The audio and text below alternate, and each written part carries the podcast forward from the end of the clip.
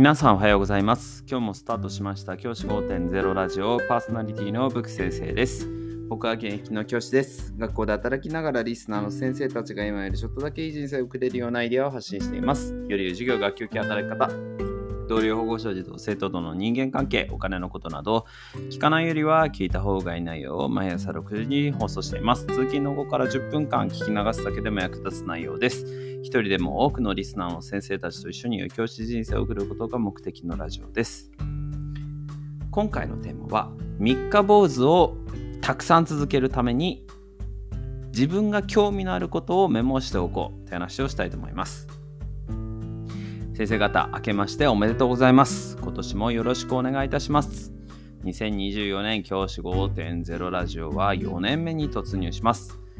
先生方と一緒に日々ちょっとずつアップデートをしていって一緒に学んでいけたらと思っています。今年度も今年もよろしくお願いいたします。今回は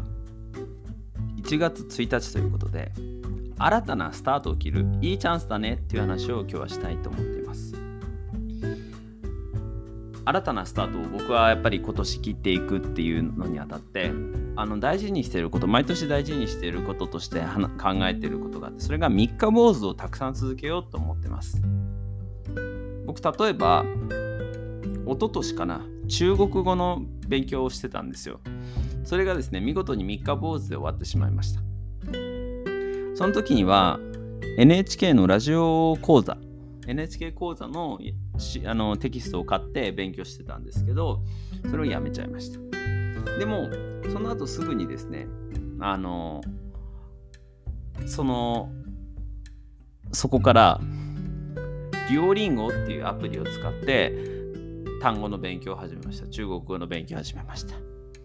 まあ、それも飽きちゃったんですけど、で、それ飽きて次何の勉強したかっていうと、プログラミングの勉強を始めました。その時には Python っていうプログラミング言語の勉強をし始めました。その時にはね、Udemy っていうサイトを使って、1600円だったかな。で、なんか教材、オンラインの教材を買って、それを勉強したりとかしたんですけど、それも飽きちゃいました。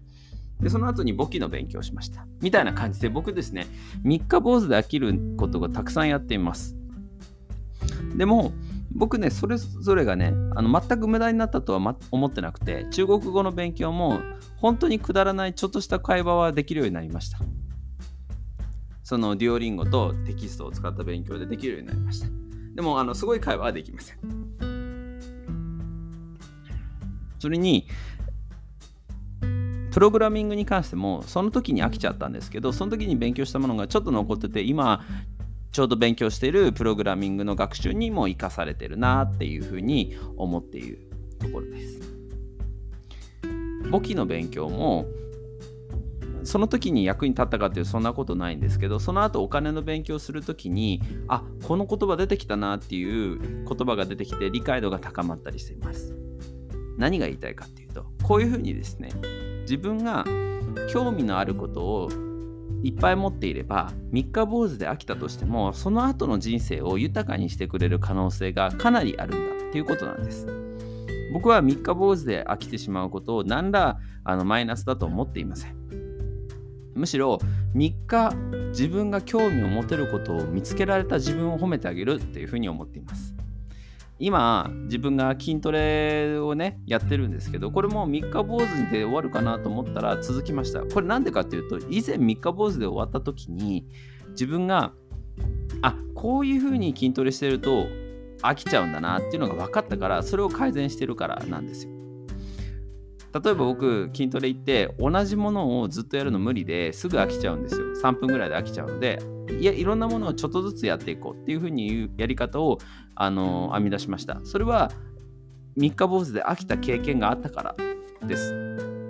このように三日坊主で飽きていく中で人間って学んでいくんです。いろんなところ学んでいきます。それも次の三日坊主の改善になるし次は4日坊主になるかもしれません3日以上続いて4日になるかもしれません。そういうふうなものを積み重ねていくことが大事なのかなっていうふうに思っています。先生方が何かやろうと思った時に飽きてしまうことって人間ですからありますよね。ただその飽きた自分を認めてあげてそれはしょうがないよね。じゃあ次のステップに行こうかっていうようなところをね進めていけることが大事なのかなというふうに思っているので是非そこをね意識してもらえたらいいのかなというふうに思っています。じゃあ今日はこの辺で起立で着席。さよならまた明日。